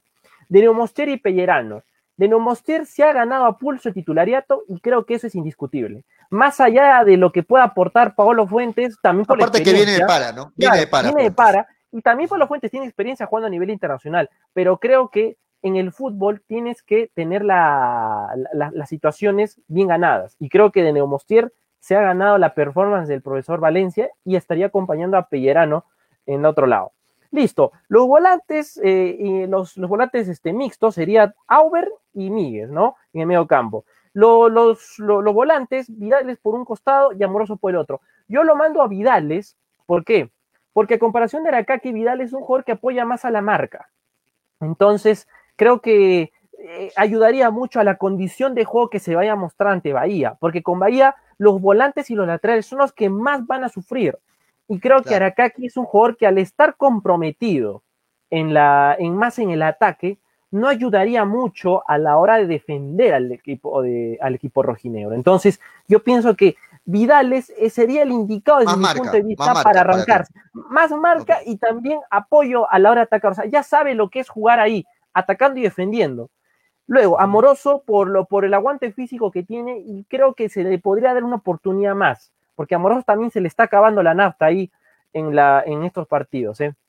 Ahora, arriba, o Joel Sánchez, como 10 desde el vamos, y dependiendo de las circunstancias del partido, podría convertirse hasta en un segundo delantero junto a Otoniel ¿Por qué te lo digo? Porque durante los partidos en los cuales ha habido ese, ese cambio, ese tándem, eh, tanto Arce como Sánchez han tenido química uno para asistir, el otro para definir y viceversa. Entonces, creo que ahí me gustaría verlo a, Joel Sánchez ahí como 10 y luego jugando quizá como segundo delantero. Y como punta, referencia que no se debe mover de ahí, sería Otoniel, Arce. Sí. Muy bien, muy bien, de acuerdo. Has dado tu 11, dado mi 11. Yo sé que eh, no van a ser uno de estos 11, pero lo que, te, y lo que yo he comentado es lo que a mí me gustaría ver. A mí me encantaría arrancar con ese 11, pero bueno, yo sé que la prioridad la tiene Míguez, ahí hoy va a arrancar Míguez, yo sé que la prioridad la tiene Vidales en vez de Aracaki, pero bueno, son decisiones del técnico, ¿no? Al final eh, el técnico es el que tiene la última palabra. A ver, Luis Corrales Prado dice, ese Manolo está más perdido que la mamá de Marcos, ¿cómo lo va a poner a Míguez y a Vidales en vez de ellos Cabrera y Aracaki es la voz? dice Luis Corrales. Yo no concuerdo con Luis, yo no concuerdo con Luis, bueno, pero se entiende su opinión, pero eh, creo que Cabrera, Cabrera es un jugador que también, o sea, ha refrescado la, zona medular, pero como arranque todavía no convence. O sea, Cabrera es un buen jugador. A mí, yo lo he dicho, que me gustaría verlo desde el vamos, pero en un partido internacional. O sea, Cabrera es un jugador que tiene técnica, tiene, tiene lo necesario, el condimento para jugar ahí, pero verlo desde el vamos ante un equipo brasilero que te va a generar muchas más situaciones de marca que de ataque, yo creo que el indicado sería ahí este Pablo Míguez. Muy bien, vamos con más comentarios. Vamos con más comentarios, Manolo. Antes de comentar, y lo de Arakaki, eh, me voy porque Arakaki es un jugador que está más acostumbrado al ataque. Lo hemos visto mucho Arakaki eh, más no, en atacar que defender. Tu análisis está muy bueno ahí. Eh, Vidales, es más marca. Es, más marca Vidales. Entonces, creo que por ahí va la condición, porque voy a repetir, antes de los comentarios, el partido de hoy se va a enfocar mucho más en la marca y en las situaciones que se tengan, que van a ser pocas para Melgar, que en atacar porque se está jugando en Lima, muchachos, no estamos jugando en Arequipa. En Arequipa quizá podría haber otro cambio, otra situación, pero es Lima. Dale, bien, Luis, Luis Corrales Prado dice, buen 11 julio. Paul Pinto dice, si juega Sánchez ya perdimos. Todo criticas, bro, dice Miguel Izárraga. César Cancino dice, pongo mis fichas por Aracaki, dice Luis Corrales Prado. En vez de Míguez, yo lo metería Cabrera, dice. Ahí está, está con más o menos con la idea que también tengo. Juan Lima dice, saludos amigos, hoy ganamos sí o sí, aunque sea por un gol. Paul Francisco, hoy tiene que ganar por lo mínimo 2 a 0, porque allá en Brasil nos darán una paliza, dice Paul Francisco. Jesús Rodríguez, como dije desde lunes, Melgar puede ganar hoy. Bahía tampoco es la gran cosa. Melgar no tiene que tirarse atrás. Será el peor error del técnico, dice Jesús Rodríguez. Luis Corrales Prado dice, nada es imposible. Melgar fue a River a jugarle casi de igual a igual. Perdió 3 a 1. Incluso Melgar metió el primer gol. Incluso Melgar metió el primer gol porque salió con todo, dice. Mundialito Cupé Saludos, hinchapelotas. Hoy ganamos arriba Melgar. Este, van a perder, seguro, si juega como es el torneo local, dice Pueblo Francisco. Tienen que salir con otra actitud, muchachos. Si no, mejor no salgan. ¿ah? Luis MNCB. Melgar tiene que cambiar de mentalidad y olvidarse de la altura. Tiene que jugarle de igual a igual a cualquier equipo, sin miedo al éxito, dice Brian Enrique. Irven en ti confiamos. Bueno, hay gente que todavía confía en Irving. Roberto González, Pautazo planteó una formación parecida a la de Manolo en Chile, dice Roberto González. Este, Luis Corrales Prado, ese Manolo, ya le leímos ese comentario. Bueno, algunos comentarios. Ojo, participen en esta última parte del programa. Llámenos al 99662210 y denos su resultado. ¿Cuál es el pronóstico de sus resultados? Queremos escucharlos, queremos escuchar su análisis. 99662210. Dale, Manolo. Julio, este, si puedes, este, busca ahí el videito donde ocurre el partido entre Valle y César Vallejo, ¿no? Para, para ver lo que pasó esa tarde, esa tarde noche en Trujillo, para para ir calentando esos motores. Y sí, ¿no? El partido de el partido de iba a depender mucho de cómo el equipo vaya a pararse en esa zona defensiva, ¿no? Va a ser un partido donde Melgar va, va a generar mucha más marca que, que ataque. Entonces, creo que ambas formaciones que hemos dado los dos, tanto Julio como Manuel, no sé si se acercarían tanto, pero creo que a nuestra humilde opinión eh, serían las indicadas, ¿no? Para, para ver lo que podría pasar. O sea, lo vuelvo a repetir, Cabrera es un excelente jugador. O sea, Cabrera para la posición que, es de mediocampista no tiene todo, porque es técnico, es polifuncional, pero para un partido como hoy, no creo que sería el indicado. No creo que vayamos a necesitar un jugador que genere fútbol cuando lo vas a tener ahí a Hudson ver que te va a dar el equilibrio necesario. Entonces, por eso es que apelamos por lo, yo apelo desde mi punto de vista a lo que vaya a hacer este Palomíes en la defensa, porque es lo que tiene ahí. Hay otro el video, eh, Julio, ¿no? ese partido 2014. Sí, Bahía, César Vallejo, ¿no? Ah, en este partido ganó Vallejo dos tantos a cero, ¿no? Allá jugando en su, de, local, lógicamente, Vallejo ganó dos tantos a cero a Bahía. Sí, en la, en la llave, en el partido de ida. Nada es imposible, muchachos, ¿ah? Nada es imposible en el fútbol, depende mucho de la actitud. ¿Ustedes no creen que los brasileros llegan con esa actitud ganadora. Ustedes no creen, por más que digan de que Melgar es un equipo de respeto, estamos de igual a igual, ellos ya se sienten ganadores, muchachos. Los brasileros llegan ya sintiéndose ganadores, se sienten superiores y eso se refleja en la cancha. Melgar tiene que salir con esa misma mentalidad, hacer respetar su condición de local, sentirse de igual a igual y sentirse y saber de que pueden ganar si es que así se lo proponen. Melgar tiene que salir hoy con todo olvidémonos de que jugamos con un equipo brasilero, hay que tener sus reparos, hay que tener, hay que cuidar lógicamente, no se está jugando ante cualquier rival, pero no nos sintamos menos, ¿no? Hay que salir con todo. Melgar lo puede hacer. Y un claro ejemplo es este partido, Manolo. Vallejo 2, Bahía, el rival de hoy, 0. Vallejo 2, Bahía, el rival brasilero. Y, encima, Julio, en ese partido, en esa llave, comenzó perdiendo Vallejo porque cayó 2 a 0 en Brasil. Claro, claro. Y tuvo que sacar adelante la serie en Trujillo que Trujillo no es altura, es costa, y miremos lo que pasó, ¿no? Un golazo ahí de Chiroque, mira, William Chiroque al minuto 91 encendía las emociones ahí en el estadio Mansiche. Y de ahí, pues, e, ese equipo de Vallejo también, o sea, tenía buena, buenos jugadores de, buen pie, ¿ah? Y como dice Luis Julio Camargo, en esa plantilla de Bahía estaba Biancucci, conocido para Melgar. Claro, claro, pero pero eh, sí, o sea, reitero, nadie es ciego. Las casas de apuestas lo dicen. Gran favorito hoy Bahía. Pero en este partido que vemos de Vallejo con Bahía, que ganó Vallejo dos tantos a cero en el año 2014, Bahía también era gran favorito. Bahía era gran favorito. Y Vallejo dio la estocada. Vallejo dio la sorpresa. ¿Por qué no hoy? Sí, ¿Por qué no? Es una lucha contra. Pero, a ver, Julio, también es que esto es una lucha contra la historia, porque en, los antecedentes está que hasta el, hasta el momento, uno de los únicos equipos peruanos que le ha ganado equipo brasileño ha sido Vallejo en el Perú. Así que ese es el, es el tema también, este, Julio, ¿no? Entonces, es un, es un tema contra la historia que en la cual se va a jugar Melgar, porque aparte de eso, Melgar nunca le ha ganado equipos brasileños en todos sus años este, de vida. Así que eh, eh, es, es, un partido que tiene alto condimento y como te voy a decir, va a marcar un precedente para este año y obviamente para la seguidilla de partidos que se viene, porque vas a pensar qué tan necesario es jugarte la Sudamericana o también jugar la, Liga 1 con, con la misma intensidad. No, Melgar, Melgar para salvar el año tiene que, jugar en, ambos lados, ¿no? o sea, me refiero al mismo nivel, ambos, salir con todo en ambos lados tanto internacionalmente como local, ¿no? Como en el fútbol peruano. Tiene que salir, si es que quiere salvar el año, tiene que salir con todo en ambos lados. ¿no? olvídense, sé que es complicado, la seguidilla de partidos, complicado, obviamente es complicado, jugar interdiario prácticamente, Pero es lo que hay, muchachos. Hay que salir con todo. Hoy, sobre todo, pensemos en el presente. Hoy, olvidémonos del partido del sábado. Hoy Valencia tiene que poner todo lo que tiene, toda la carne en el asador, lo mejor que tiene, no guardarse absolutamente nada. Y de ahí, imagínate, este Manolo, un triunfo hoy, cómo llegan esos ánimos para el sábado. Ahí, ahí no va a haber, ahí no va a haber piernas cansadas, ahí vas a poner juveniles y van a salir también bien, porque, porque esa, esos ánimos se levantan. Hoy tiene que salir Melgar con todo.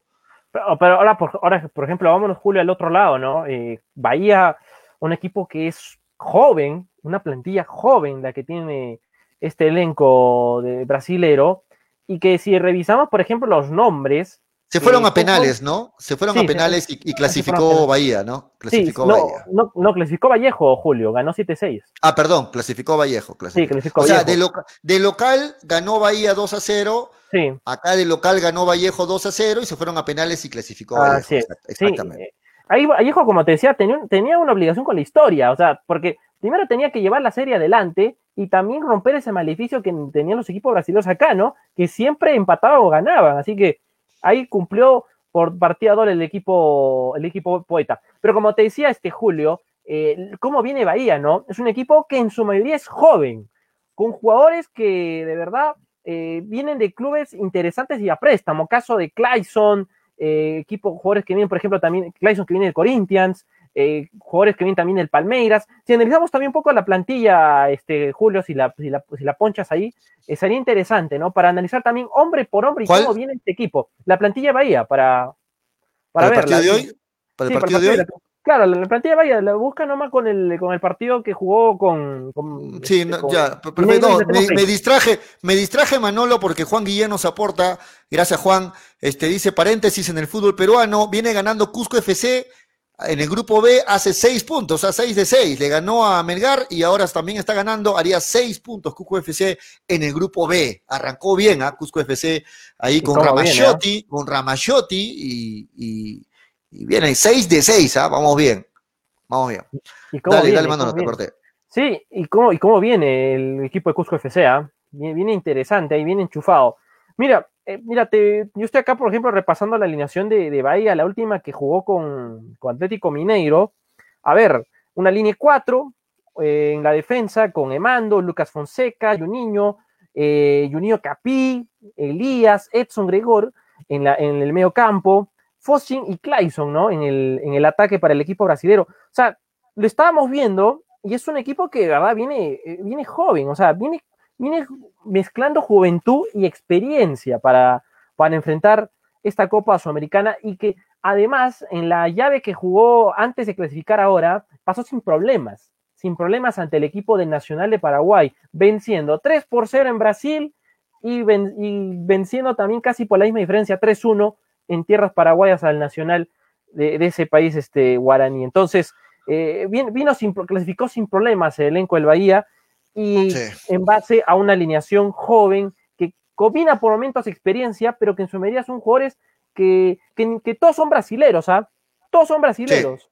Todos son brasileros, todos son jóvenes, quieren mostrarse, quieren de repente emigrar a mejores equipos ahí también, ¿por qué no? En el fútbol brasilero. es, un equipo, es un equipo llamativo el que llega hoy de, de Bahía, reitero, depende de la actitud con la que salga Melgar. ¿ah? Yo sí le veo opción a Melgar hoy de ganar le veo opción a Melgar. Este, de repente suena contradictorio, otras veces digo que no lo veo bien a Melgar, pero hoy, como llegan, yo voy dando mi opinión partido a partido, y hoy como llegan, yo creo que Melgar le puede hacer pelea. ¿Por qué no? Yo creo que sí. Yo creo que sí, ojalá sea así. Hacemos un paréntesis este, para hablar de Melgar, este, estamos hablando de Melgar, Manolo, para meternos rapidito en lo de Binacional, ¿no? Luis Puchito Flores fue confirmado como nuevo entrenador de Binacional, ¿ah? Luis Puchito Flores vuelve a Binacional luego de algunos años y eh, lo va, a asumir la conducción eh, del equipo juliaqueño hasta fin de año, ¿ah? luego de la, terrible eh, racha negativa, 11 partidos sin ganar de Binacional, ¿ah? sumando la Copa Libertadores y el Campeonato Peruano, 11 partidos sin ganar y, y, por ello asume a replantear todo Luis Puchito Flores, quien dirigirá al club este, binacional. Julio, y ojo, Julio, que por ejemplo, binacional, unas fechas estuvo segundo, ¿ah? Estaba acompañando al puntero universitario, pero como tú bien dices, ¿no? parte de esas 11 fechas juntando a Libertadores hizo que su juego decaiga en mal, en, lo malo y negativo, y ahorita pues esté casi más abajo de la media tabla, así que de verdad esperemos de que Puchito Flores vaya a apagar el incendio y, pueda recobrarle la, confianza a un conjunto que de verdad no, no está pasando bien este año. ¿ah? Este debe ser el peor año de Binacional en su historia, por todo lo que ha hecho, ¿ah? porque ha roto un récord en Libertadores, o sea, tremendo se veía venir, ¿no? Con las, con las cosas, cómo se viene trabajando, cómo las decisiones que vienen tomando en Binacional, eh, de tres decisiones que toman, dos son malas y una es más o menos, ¿no? O sea, terrible la, las decisiones, sobre todo dirigenciales de, de, Binacional, no existe la apuesta por procedimientos, por procesos, mejor dicho, no existe nada, solo quieren ver resultados, y en tres partidos el técnico no rinde, chao, quiero otro, y así se maneja Binacional. Ahora, ahora está Puchito Flores, vamos a ver supuestamente hasta fin de año. No sería raro que en cuatro partidos no gane Binacional, en tres partidos y otra vez lo sacan a Puchito y están contratando un nuevo técnico, ¿no? ¿No sería raro o te sorprendería a ti, Manolo? Mm, no sé, no sé, porque... Yo, yo, la verdad espero todo de aquí, ¿no? Porque Puchito Flores es un técnico que conoce a Binacional de sus entrañas. no, está bien, pero ponte que no se le den en, tres, en tres partidos, Manolo. Claro, tres, tres, cuatro partidos que no gane. Es que yo te digo algo, va, de, mm, no sé, yo te digo algo, Puchito Flores eh, es un hombre que conoce a Binacional de sus entrañas, o sea, lo conoce desde, que, se comenzó el camino en Paucarpata, entonces creo que... Claro, con, él subieron, ¿no? A la primera. Claro, por, por, él, por ellos, no creo que saquen a Puchito Flores así por así. Sería una manera sería ya lo peor. Lo sacaron, lo sacaron así por así cuando subieron a la primera división y perdieron algunos partidos, lo sacaron así por así. Y no sería raro que lo vuelvan, no sería raro que lo vuelvan a hacer. Bueno, son. Pero no sé, o sea, yo te digo yo pienso que, yo pienso que el, éxito que vaya a tener Puchito Flores eh, va a ser más por cómo conoce a Binacional, porque a Binacional lo conoce más en sus errores que en sus aciertos. Entonces, creo que va a ser, va a ser interesante verlo ahí cómo, cómo se plantea el, entrenador arequipeño allá en, Juliaca. Vamos a analizar rapidito el grupo B, que es el grupo que le interesa a Melgar. Y miren, en este momento está ganando Cusco FC 1 a 0. Está ganando 1 a 0 al Manucci. Y con ello Cusco FC toma la, la cabeza del grupo B con 6 de 6, 6 puntos. ¿ah? 6 puntos haría Cusco FC Ustedes lo ven a Melgar ahí, en el puesto número 9. Bueno, ha jugado recién un partido. Pero lo de Cusco FC tiene un, buen arranque, ¿no?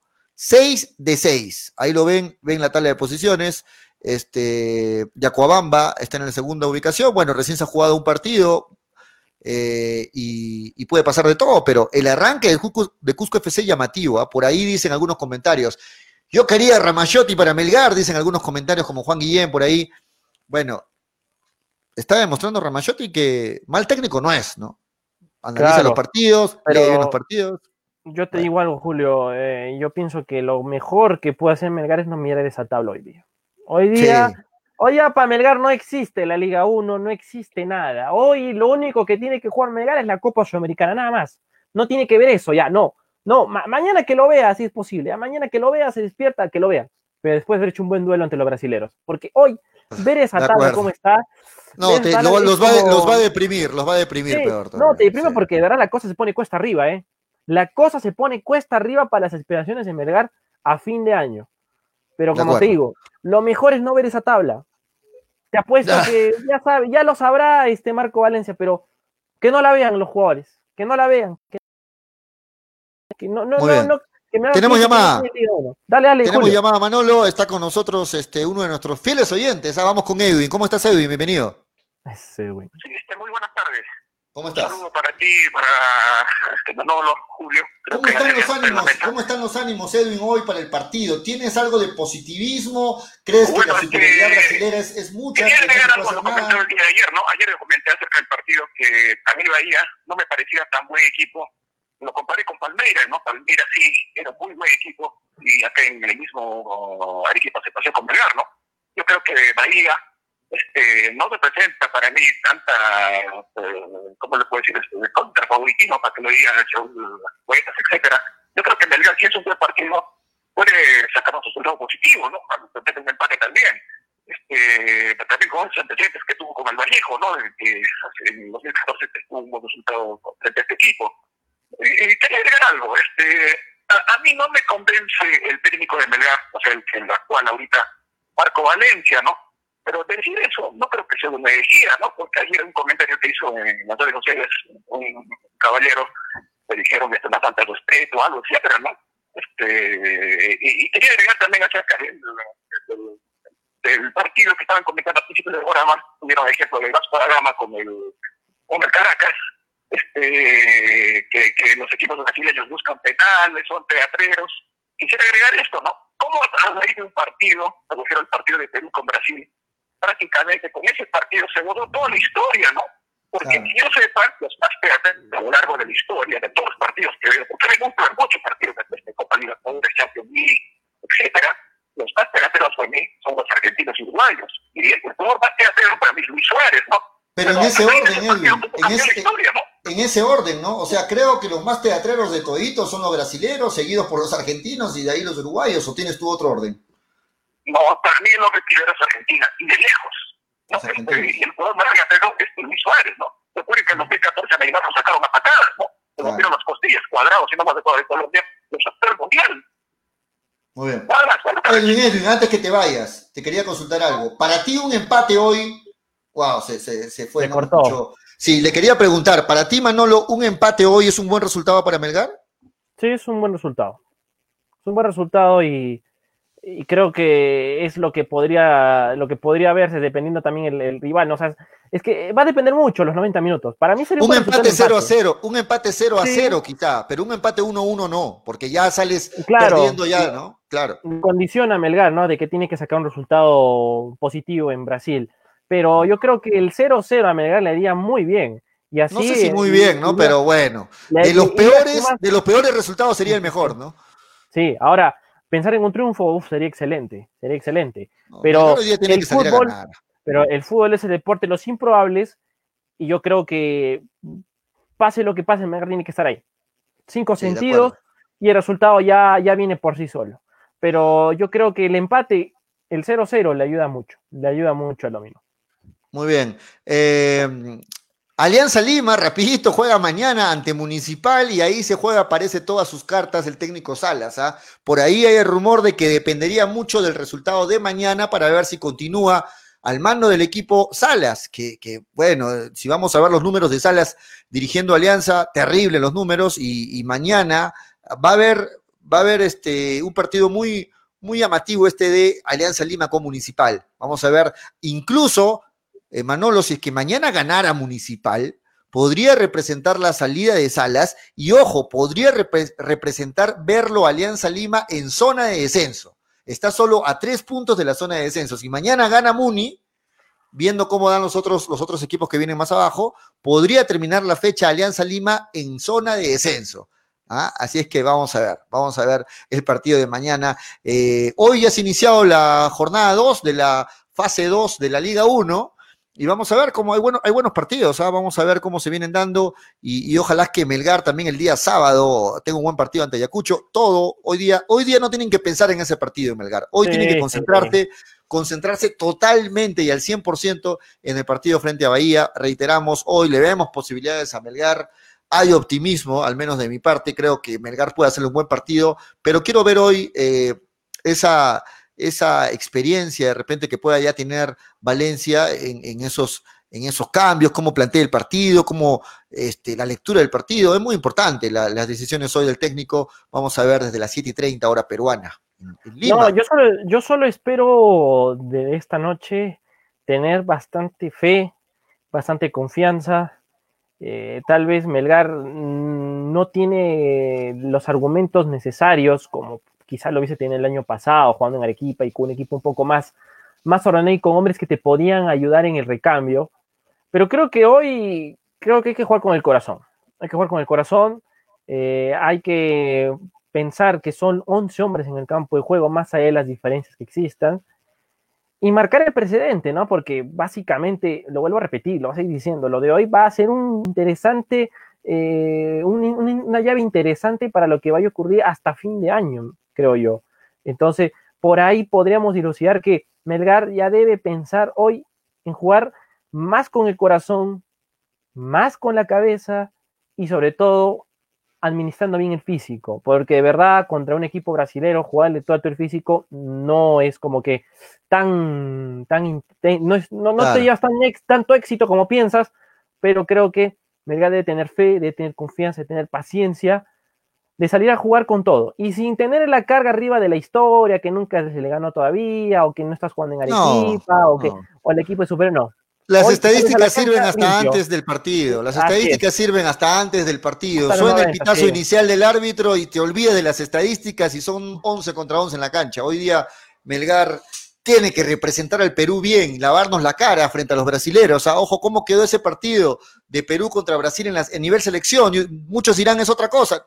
No, hoy jugamos otra vez contra Brasil. Hoy Perú juega otra vez contra Brasil a nivel de clubes. Hoy Melgar representa. Hoy Melgar representa a Perú, así es que vamos con todo. Vamos con todo hoy, la cosa de clubes no mucho, ¿no? O sea, la actualidad de estos clubes no es tan buena que digamos, pero... No, eso sí, eso sí. No, hay punto de comparación con la selección, eso, si eso te refieres. Sí, pero, por eso, de tripas corazón hoy Melgar tiene que ser un buen partido y esperamos hablar mañana de un resultado favorable.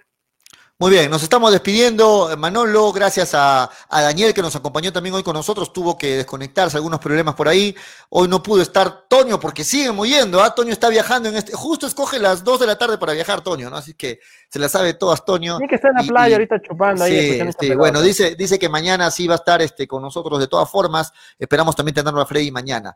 Eh, nos despedimos, la mejor de las suertes para Melgar hoy, lógicamente vamos a dar nuestros pronósticos, es una costumbre sana ya en el programa, y, pero antes quiero decirle la mejor de las suertes a Melgar hoy, y espero que mañana estemos regresando al programa con una sonrisa, sabiendo que Melgar ganó, sabiendo que Melgar, si no ganó, empató, pero que demostró mucho en la cancha y que le puso temperamento, le puso huevos en la cancha. Eso queremos ver hoy de un Melgar que representa a Perú. Manolo, tu pronóstico para hoy, ¿cuál es tu pronóstico para hoy? Dale. Imagínate que estás apostando en este mm. momento 100 soles para tu marcador exacto. No juegues con el corazón ni con nada, sino con la cabeza. Para ti. Ah. ¿Cuánto termina el partido? Y ojo que hoy no entró Freddy a la conexión a pedido del público. ¿ah? La gente pidió ayer a montones que para el bien de Melgar hoy no se conecte Freddy, así que hoy hemos tenido una conversación seria antes del programa, le dije Freddy, por favor, Freddy quería conectarse, le pedí que por favor como cábala para Melgar no se conecte, Freddy se molestó, pero al final aceptó la decisión, lo conversamos entre todos y hoy no se conectó Freddy, este, y vamos a ver, ¿ah? Vamos a ver si resulta esa cábala de que no saque programa cuando juega Melgar Freddy Cano. Listo, Manolo, ahora sí, ¿cuál es tu pronóstico me la, me la dejas complicada, Julio. Ya estoy temblando, ya, ya se acerca Dale, la ya, ya, falta poco, ya somos a dos horas y media del partido. ah, recuerden, ah, Recuerda, Manolo, a las, desde las 7 empieza la previa, siete y media se va a transmitir el partido vía Radio Estéreo 1. Vía Radio Estéreo 1 se va a transmitir el partido de la Copa Sudamericana, Melgar versus Bahía, en vivo por Radio Estéreo 1 97.1 y por Nevada 900. Dale, dale, Manolo, ¿cuál es tu, a ver. tu, pronóstico para hoy? Dale. Upa, eh. Dale, dale, dale. dale. 1-0. 1-0. 1-0 gana Melgar. 1-0, 1-0. Ya. Está, la lancé. Mira, mira, yo iba a decir lo mismo, pero no, ahora no voy a repetir. Yo me voy a un Melgar que gana, que gana 2 a 1. Un Melgar que gana 2 a 1. Para mí, un Melgar mm. que gana 2 a 1. Vamos a ver, vamos a ver. Duro, este... duro, duro, duro, duro. Sí, sí. Muy bien, este, vamos a, leer rapidito antes de irnos los comentarios, están dando sus pronósticos. Franco Riquelme dice, empatan 0 a 0, dice Franco Riquelme. Este, Manolo, le sobaste al Pellerano, dice, eh, bueno, Juan Guillén. Menos mal que no apareció el señor Cano con la saladera, dice Juan Guillén. Paul Pinto, Toño, el popular Malagua, dice, Melgar representa Arequipa, no al Perú, dice Juan Guillén. Paul Pinto, dice, Jesús Chupamedias, Rodríguez. Uy, están que se pelean ahí en las redes sociales. Luis Corrales Prado dice, Salas dejó mal al Colo Colo. Hoy Colo Colo está por descender, dice este Luis Corrales Pero creo que Colo Colo, un paréntesis, creo que Colo Colo, más allá del presente deportivo, es también su presente institucional, porque también está sobre el, está en el piso Colo Colo. Está en el piso, eh, la economía Paul, del club. Paul Pinto dice, si, Ramas, si Ramazotti sería sería tener un DT, estamos con ventaja, entrenando con un vividor del club Melgar, dice Paul Pinto. Bueno, Paul Pinto ya hace varios programas este, está demostrando que no, que no lo pasa, que no le cae muy bien el señor Valencia, ¿no? Jesús Rodríguez dice, ¿saben algo del nuevo DT de Melgar? Todavía no, estamos concentrados en el partido de hoy. Este, la situación es la misma, ¿no? Valencia continúa hasta fin de año, se sigue a la espera de, de Cristian Díaz, por ahí hubo contacto con Pautazo, son las opciones que se están manejando, vamos a ver en qué termina esto. Kevin Mendizábal dice, me acuerdo que Puchito Flores era el apagincendios de Melgar, sí, pues aquellos años, ¿no? Chicos, no se vayan, dice Brian Enrique, nos tenemos que despedir, alistarnos para el partido de más tarde. Franco Riquel me dice, ¿dónde está Rusel? Toño, dice, este, Pablo Escobar dice, Melgar 7, Bahía 0. Becó de optimista Pablo Escobar, ¿no? Este, Brian Enrique dice, ya me dio miedo el partido. Bueno, ya falta poquito, prepárense. Siete y media, transmisión en vivo por Radio Estéreo 1. Y les voy a adelantar algo, una noticia que no la quería soltar. Pronto va a haber novedades, van a poder ver los partidos en vivo con nosotros, con Hinchapelotas, con la narración también de, Manolo, vamos a conversar bien, este, ah, y, con, los chicos de, y con los chicos de, de, Hinchapelotas van a poder ver los partidos en vivo ya más, más datos para que ah, puedan este, engancharse con el. Toma de sorpresa, Julio. Ah, sí, sí, no, lo quería decir al aire. Dale, dale, Manolo. Ya juega ahorita Unión de Santa Fe con Emelec. Uno de esos ganadores estaría enfrentando en la siguiente llave Melgar en caso pase. Así que está para verlo ahorita de rojo, a ver, siempre es bueno, ¿no? Lo que esté pasando ahorita en Argentina. Ver a, los, a los rivales, claro. Sí, Muy bien, nos vamos. Nos vamos, nos vamos. Gracias, la mejor de la suerte para Melgar. Hasta aquí, hincha pelota. Mañana estamos de vuelta a tres y media de la tarde. ¿ah? Esto fue hincha pelota, porque de fútbol. Se habla así. Chau. chau.